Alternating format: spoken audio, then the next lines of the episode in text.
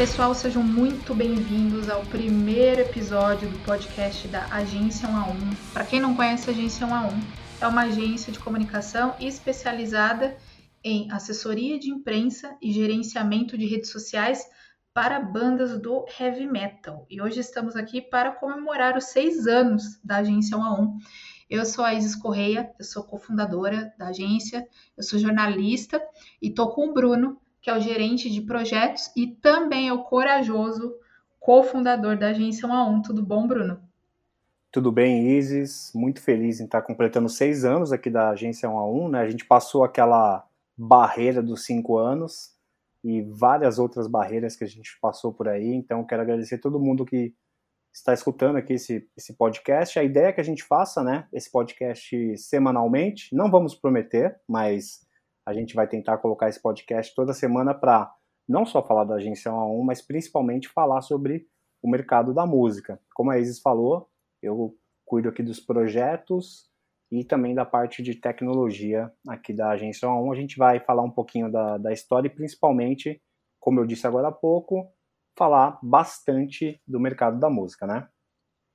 Pois é, quem não conhece a agência 1 a 1 vai entrar em contato agora pelo podcast. Se você consome podcast e provavelmente pegou a hashtag aí Music Business, divulgação para bandas, aí você caiu no nosso podcast, tá no lugar certinho.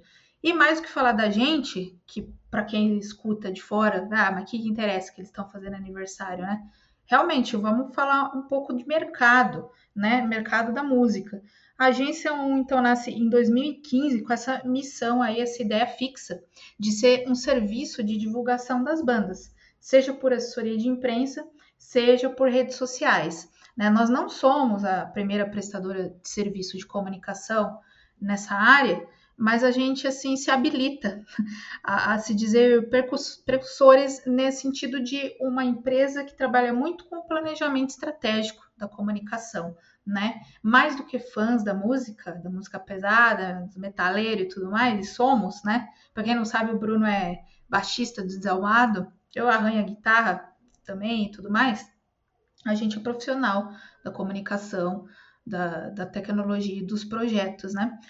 Queria contar um pouco como é que estava o mercado há seis anos, para a gente começar a ter um pouco de esperança. Eu sei que a gente está nesse momento da pandemia, o setor da música foi o mais prejudicado, eu não sei se a gente pode pôr assim, né? O mais prejudicado. Mas, por exemplo, 450 mil postos de trabalho na área de eventos foram extintos, né? É, segundo dados aí da BRAP, que é a Associação Brasileira dos Promotores de Evento. Então, a, a nossa cadeia aí de trabalho entrou em colapso, né? E basta ver o dia a dia mesmo, não precisa ir para os números. O que a gente tem de conhecimento de amigo que é hold, iluminador, cenógrafo, carregador, que ficou sem trabalho, é uma coisa assim aterradora. Então, a um a um, o mercado da música chega aí em 2021 com esse fantasma, né, na nossa cola. Mas, interessantemente, ocorre o, o, o outro fenômeno que a pandemia trouxe. Agora, mais do que nunca, é imprescindível a gente estar tá nas redes sociais, né? E as bandas, os artistas, eles começaram a entender isso, né? E até quero pedir para o Bruno contar um pouco da nossa maior experiência pandêmica com um dos nossos artistas, que é o Sepultura. Tava com um disco excelente na mão, esse é um case, né? Esse é para ficar na história. Tava com o Quadra, que é considerado um dos melhores discos aí da carreira deles, e não conseguiu fazer a divulgação.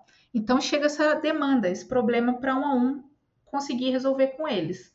Aí quero que o Bruno fale do projeto então Cepo Quarta, que até então é um dos nossos maiores projetos de comunicação, né, Bruno? Com certeza, acho que foi o projeto, inclusive, acho que ele tem muito a ver até como surgiu a agência 1 a 1, né? A gente surgiu basicamente de um problema e de uma necessidade, né? A gente não fez pesquisa de mercado nem nada, né? Que a gente sempre costuma falar isso, que é super importante fazer uma pesquisa de mercado, mas talvez tão importante quanto, ou até mais, é seguir a intuição. Né? E no caso da, da Sepulquarta, o que, que aconteceu?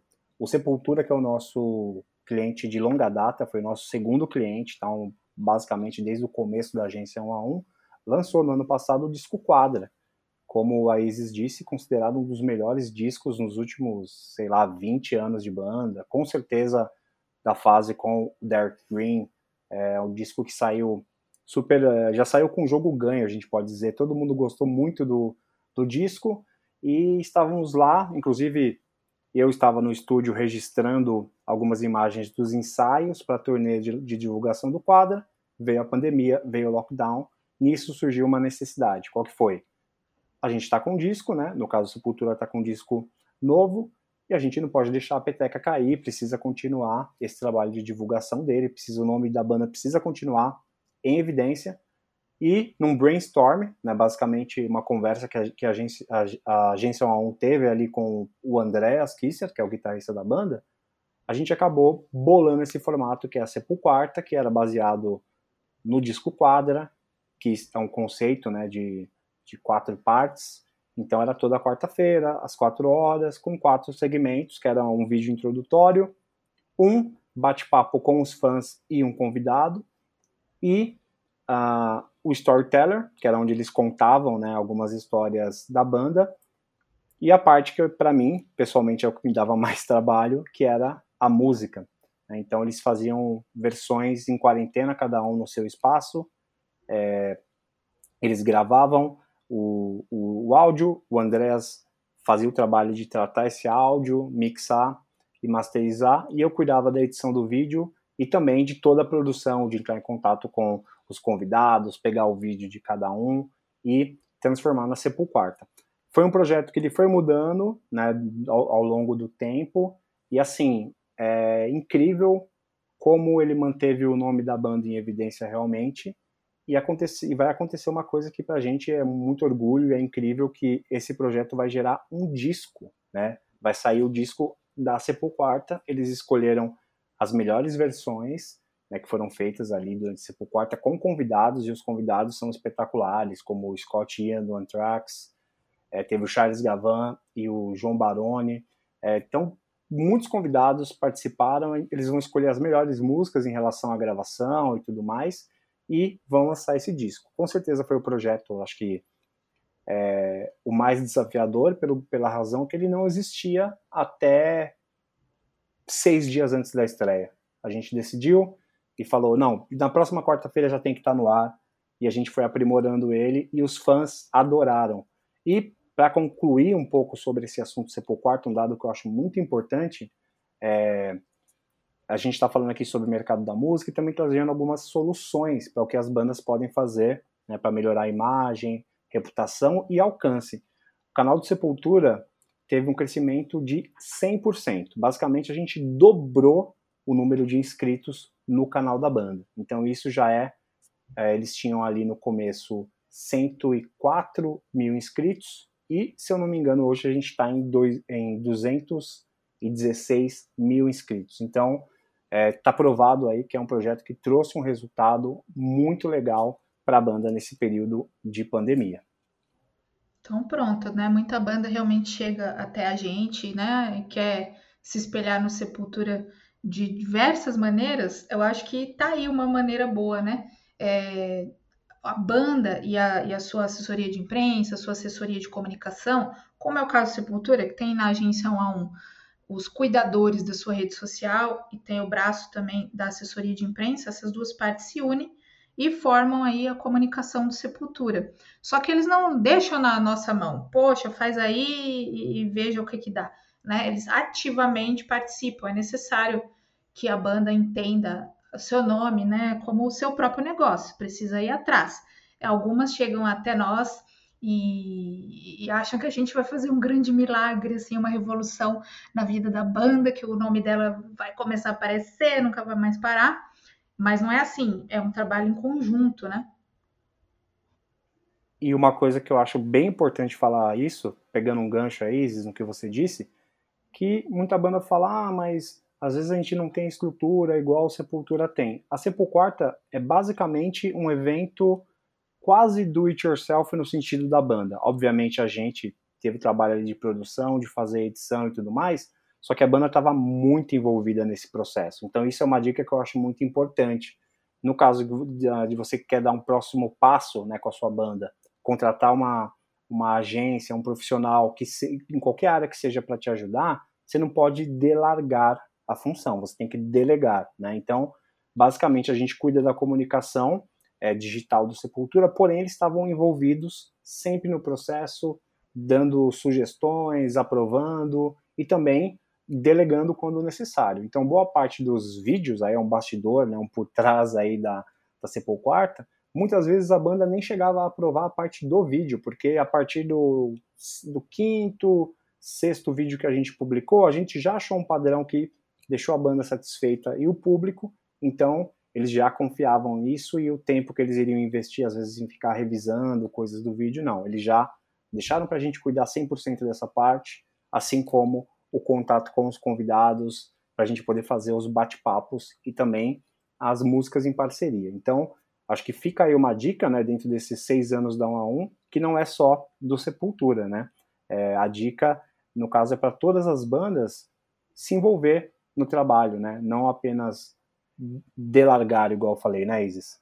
Ah, perfeito. Trabalho em equipe, né? Na nossa experiência, a gente sempre colheu os melhores resultados com as bandas que estavam comprometidas, que eram ativas. Ó, a gente fez uma nova sessão de fotos, a gente está bolando um vídeo assim, assim, assado, que não espere só que a gente faça a criação. Embora seja também parte do nosso trabalho, como agência de comunicação, criar e trazer soluções, mas é importante que as bandas e nós, né, ou quem tiver a sua assessoria aí, que não precisa ser agência um a um, sente e traz esse tipo de planejamento, o que, precisa ser feito. Isso aí é muito importante. A gente estava fazendo as contas aqui, a gente teve esse golpe de sorte, né? Sepultura é nosso segundo cliente. Então, mas fica um abraço para o nosso primeiro cliente, que é o Setfire, que é uma banda de amigo. Acho que, como o Bruno falou, a gente não ficou assim planejando. Ai, meu Deus, vamos olhar os, o mercado. Acho que se a gente olhasse o mercado, Bruno, a gente não teria aberto um a um coisa nenhuma. A gente teria desistido. Meu, num país onde não, hoje a gente não tem Ministério da, da Cultura, você acha que abrir uma agência de comunicação para música e para música pesada, que isso nos destaca muito. Podia estar tá atendendo outro ramo da música, né? Digamos assim, mais solicitado. Não, vai aos loucos e fecha no heavy metal, né? Porque a gente tem muito essa crença de que um serviço de nicho especializado é, é, é muito importante, né, para a entrega para os clientes. E eu acho que isso é importante também, já fica mais uma dica aí para as próprias bandas, né?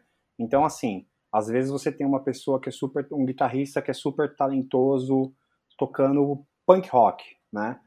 E, porém, o cara às vezes tem o ego de querer fazer uma banda, sei lá, de rock progressivo.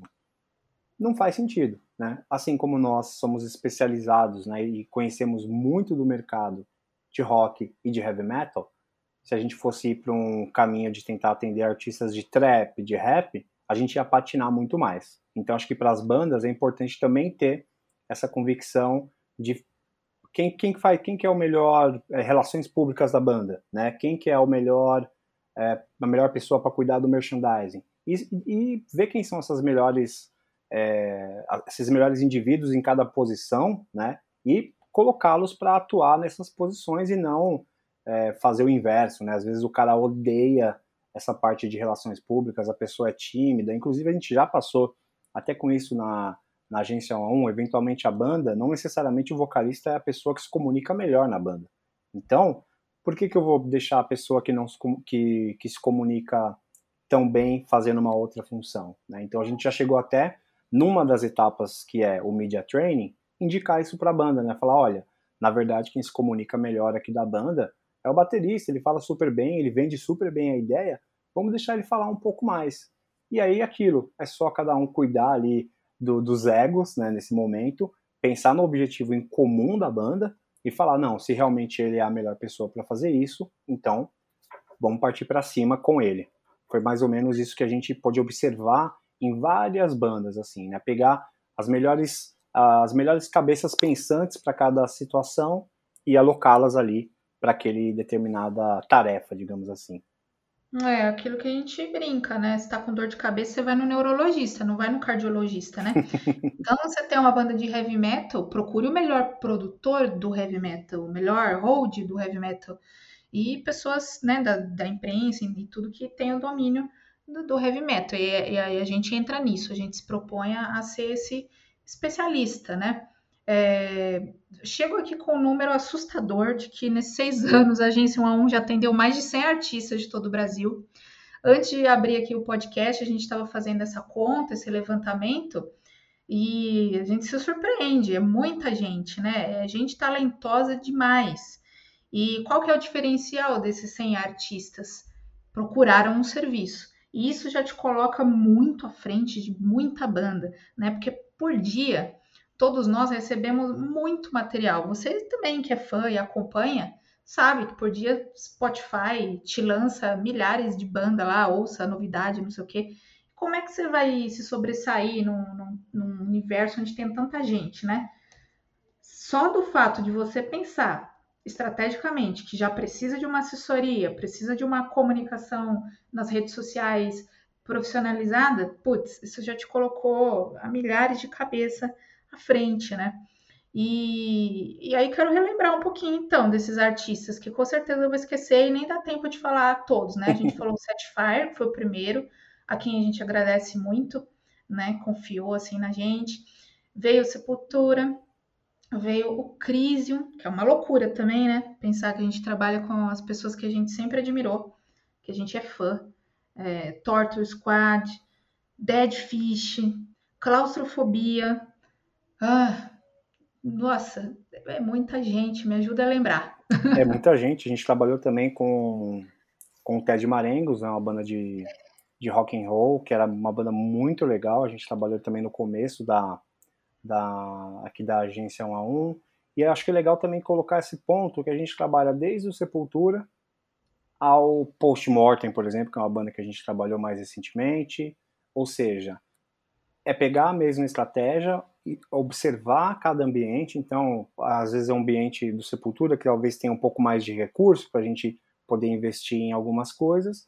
E também consegue trabalhar com uma banda que não tem tanto recurso em um lado para investir, porém a gente consegue modular aquela mesma ideia e aplicar para artistas diferentes. Né? Então, assim, como a Isis disse, foram mais de 100 artistas e os serviços foram também diversificados. Né? Alguns a gente trabalha ao longo de vários anos, como Sepultura, que é um exemplo, e outros nós fizemos alguns trabalhos pontuais, né? Por exemplo, Surra, né? A gente em algum momento é, fez um release novo para eles. A banda Crespo também a gente fez esse mesmo serviço. É, então, assim, na verdade, concordo com a Isis. É, se não tiver uma colinha aqui, a gente vai se perder enquanto tanta gente que a gente trabalhou mas isso é super legal, super gratificante, inclusive atingindo outros continentes, né, Isis? A gente acabou atendendo até artistas de outros lugares. É verdade.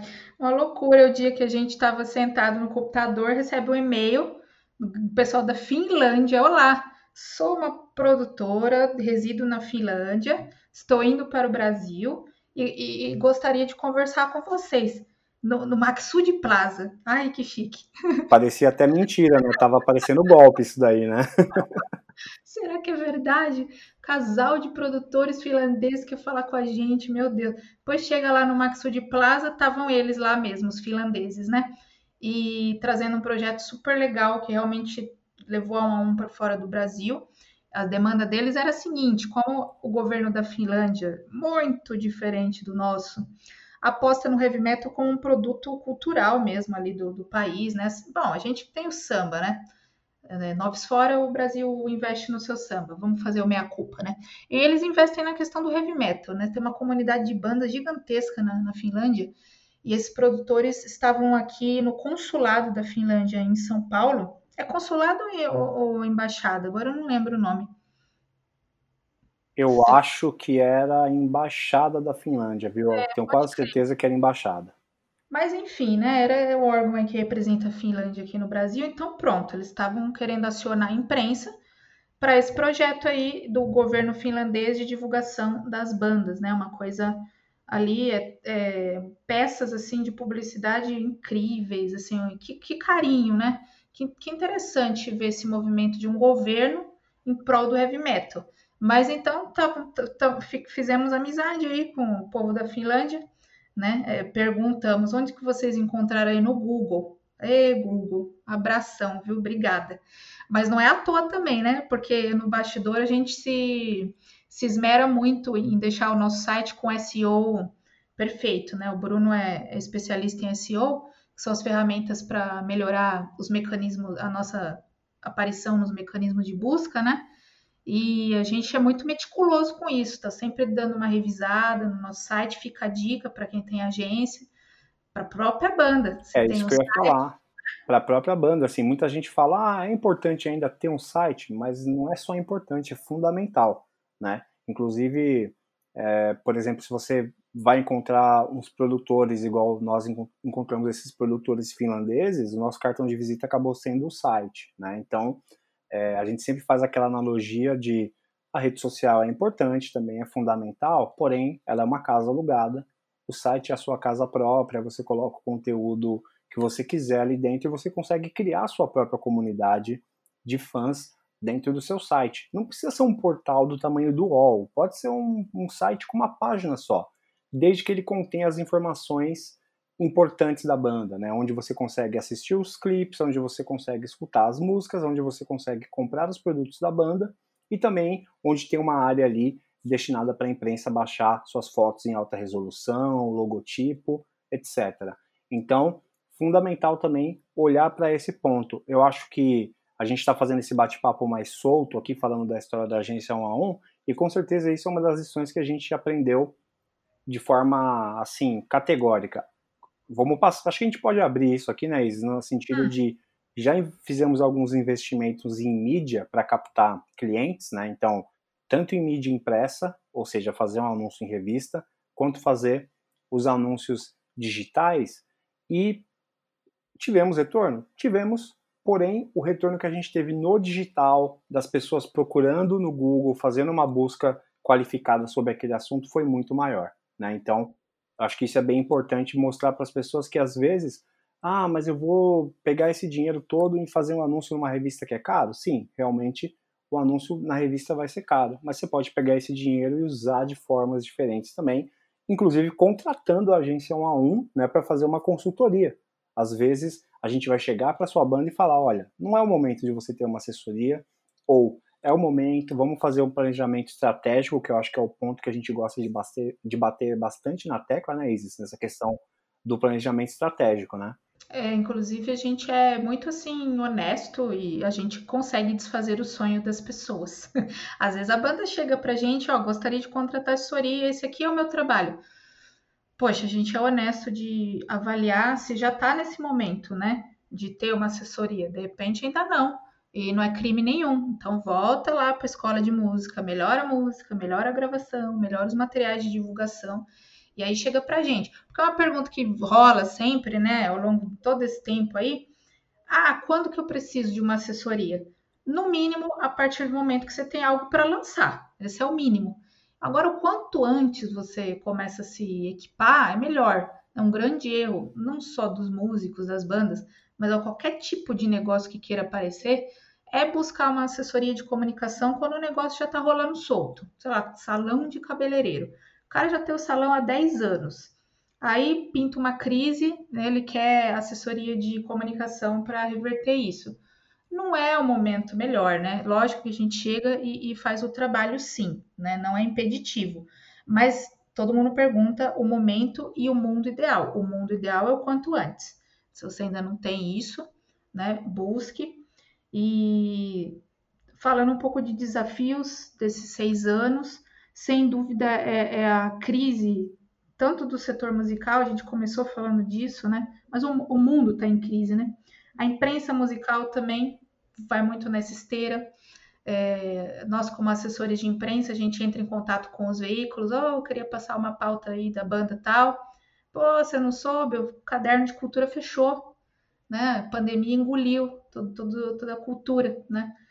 E uau, isso para gente é super desafiador. Então, nesses seis anos, acho que a grande mudança, a gente está entendendo aí o que, que é a nova imprensa, que no nosso caso, né, no heavy metal, são blogs, sites, canais que a gente abraça mesmo, a gente tem certeza que são dali que, que vem os fãs, que é isso que a gente busca né, pro, pro, pro nosso cliente, novos fãs, é, audição no streaming, views no YouTube, é, essa é a busca final e, e objetiva, né?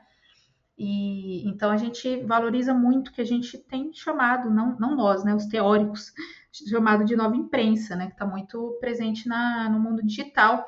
E a comunicação digital em si é a linha de frente. Já não tem mais como um Sepultura, um Crisium não estar na rede social. Inclusive, outra coisa legal de falar, quando a gente começou, e muito nos, nos orgulha né, o que aconteceu, a gente planejou lá a comunicação do Crisium nas redes sociais, que até então era feita por eles mesmos.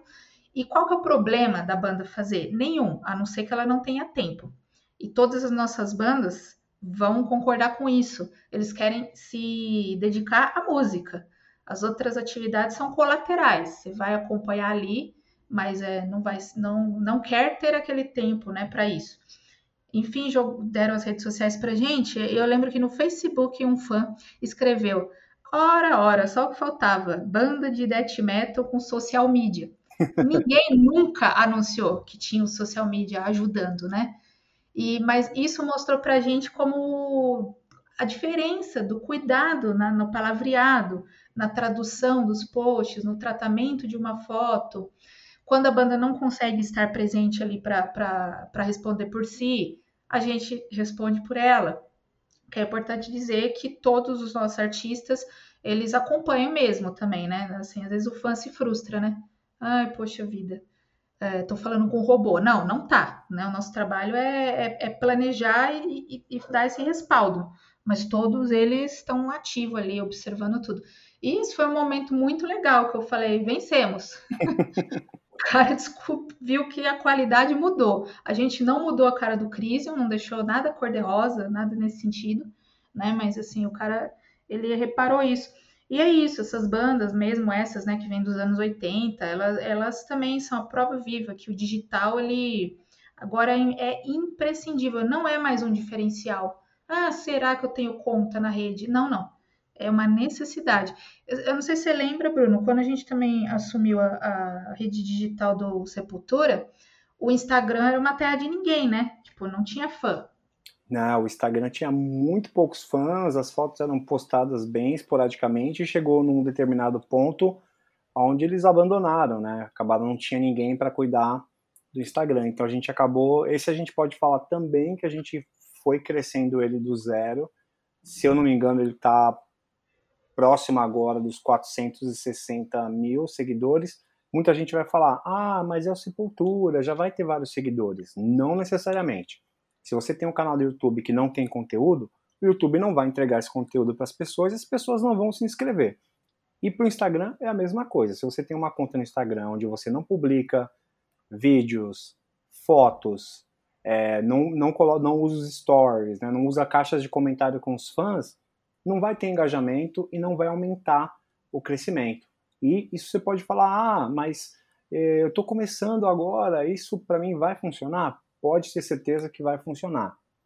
Com, é, provavelmente não na mesma proporção, que é para um Sepultura ou para uma banda maior, mas se você analisar, você vai ter um crescimento cada vez mais. E o principal, né, que eu acho que é importante deixar aqui bem claro, nunca comprar seguidores, né, sempre tentar conquistar um fã.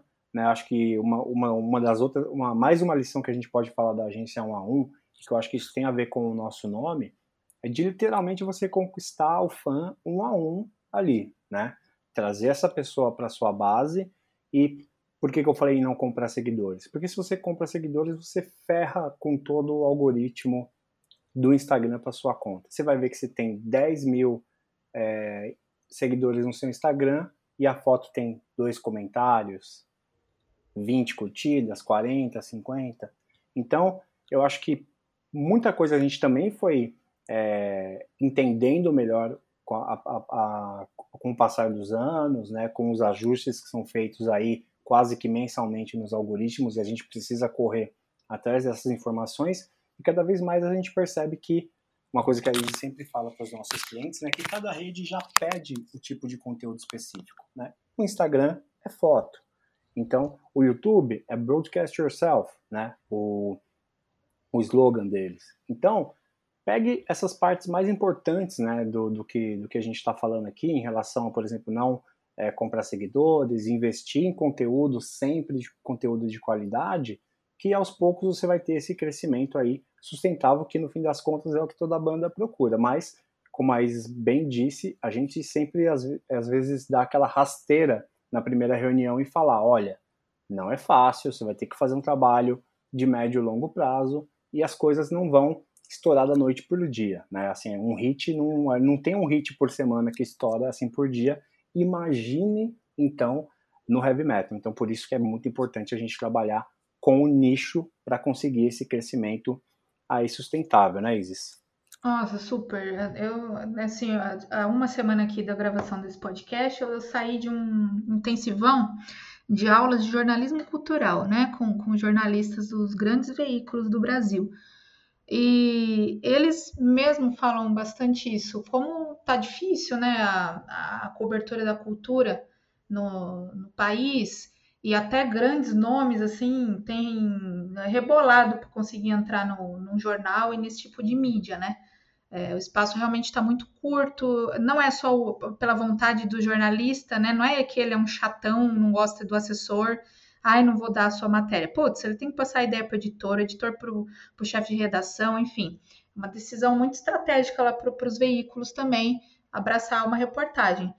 Digo isso porque a gente é legal que a gente entenda o nosso tamanho também. Eu tenho uma banda que ainda não saiu nem no, no diário da, da minha cidade e estou querendo ir lá para o jornal O Globo. Né? Isso não tem muito porquê, a não ser, jornalisticamente falando, que você seja um fenômeno. Pode acontecer. Pô, é um fenômeno no, no violão, é inigualável, né? Pronto, achamos uma história aí que a imprensa vai, vai admirar. Mas a gente sabe que, grosso modo, não é isso, né? A gente vai por outras linhas. Ah, fiquei com curiosidade e entrei no Instagram do Sepultura. Agora tá com 550 mil seguidores. Então, putz, nesses seis anos, só olhando, fazendo um recorte do Sepultura, os números já são outros. E, e, e assim, é super possível admitir que não é só porque é o Sepultura. Realmente teve esse cuidado deles é, deixar na mão da sua comunicação, né? A, a, coisa acontecer. Senão estaria ali mais abaixo, né? Agora vamos lembrar um pouco de história boa também, que assim como tem o Sepultura, o Crisium, o Torture, as bandas que a gente sempre foi fã e acabou é, se relacionando profissionalmente, né? É, eu quero lembrar outro que é, é assim inesquecível que passou no nosso caminho, que é o Gastão Moreira, né? Como assim? Gastão Moreira chamou, deu voz a nós, né? Nossa, vocês trabalham com tais bandas? Fala com a gente. Uau! isso é uma que você falou disso, olha, eu estava guardando aqui, estava levantando a minha mão digitalmente aqui para falar justamente dele, que é o seguinte, o fã da sua banda de heavy metal, provavelmente, no, assim, no geral, sendo bem generalista, ele não está lendo o Globo, a Folha, o caderno de cultura desses jornais que basicamente não existe. Não, ele está assistindo o Casa Gastão e outros canais que a gente tem aí.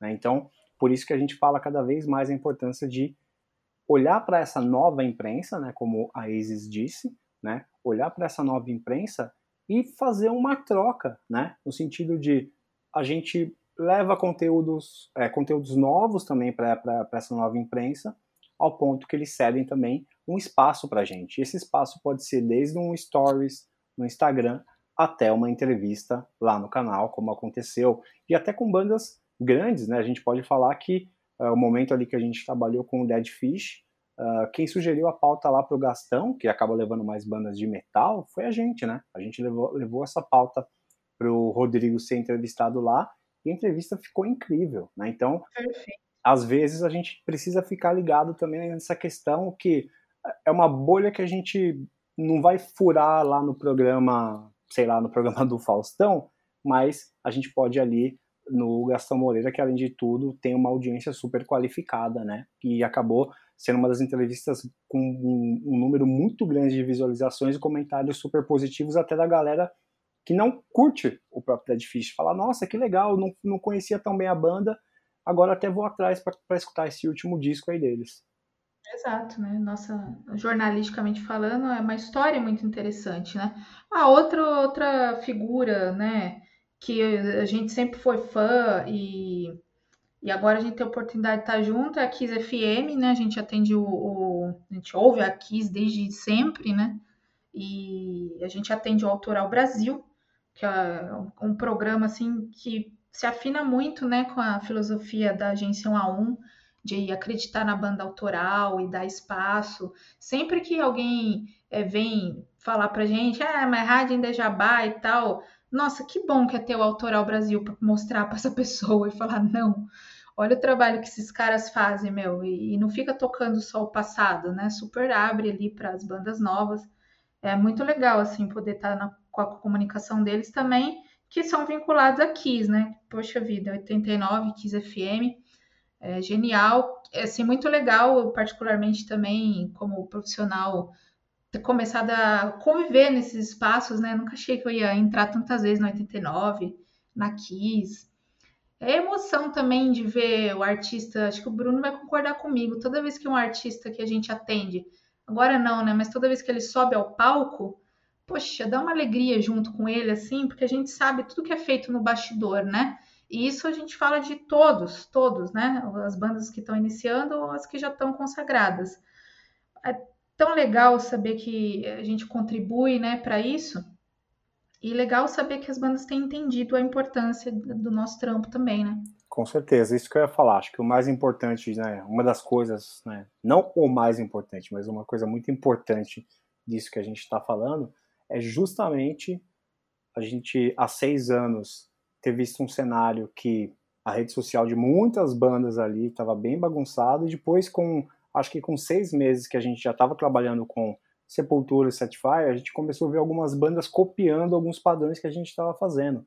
Isso a gente não acha ruim de forma alguma, a gente acha ótimo que a gente comece a profissionalizar, profissionalizar mais esse, esse segmento que a gente tanto ama, que a gente tanto gosta, né? E precisa tratar realmente com essa visão de um negócio. Então, quando a gente começou a ver as bandas ali copiando alguns padrões que a gente fez, a gente achou isso espetacular, ou seja, as bandas estão se preocupando que precisa aumentar a qualidade para conseguir alçar voos mais altos, né?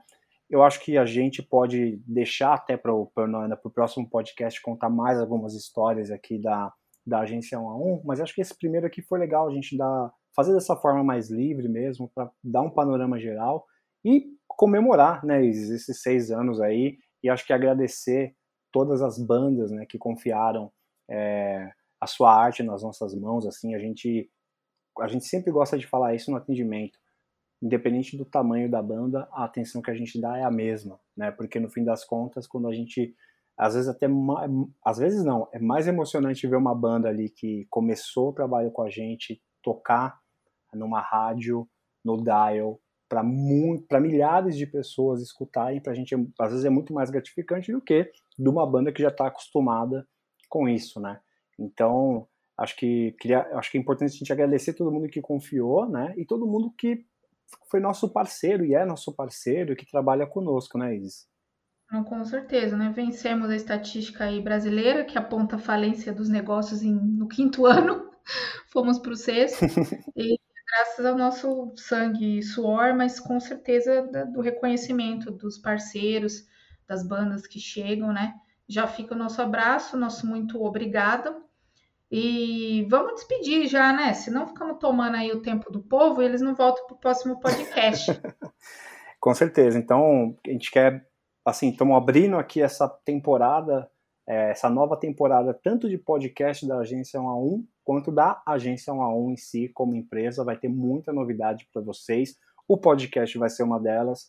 A gente está formatando bastante coisa para agregar conhecimento, agregar conhecimento aí, né, para você poder aplicar. Às vezes você ainda não está no momento de ter uma assessoria de comunicação, não tem grana, mas a gente pode começar a ajudar você com algumas ideias e quando você tiver estruturado, você marca aqui um cafezinho virtual agora, né? Você marca um cafezinho virtual para a gente poder conversar e ajudar a sua banda a ir para um, uma nova etapa, mesmo nesse momento que a gente está passando de pandemia. Inclusive, nesse momento de dificuldade, de crise, é onde a gente não pode parar, onde a gente precisa realmente tirar força e continuar acreditando e investindo, porque a gente sabe que quem passar por essa fase aqui já vai estar preparado para quando os shows voltarem, né, e tudo mais. Então, acho que é isso, Isis. Bem legal esse nosso primeiro podcast aqui. E a gente pode até colocar, no, acho que talvez no nosso Instagram, pedir umas sugestões também para a galera passar de temas para a gente discutir aqui. O que, que você acha?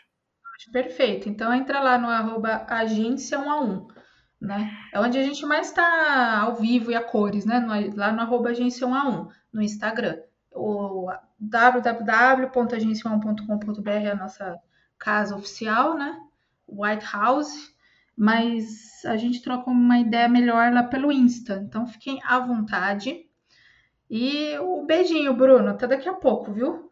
Beijo, valeu, pessoal. Até, se tudo der certo, até semana que vem, então. Valeu. Valeu.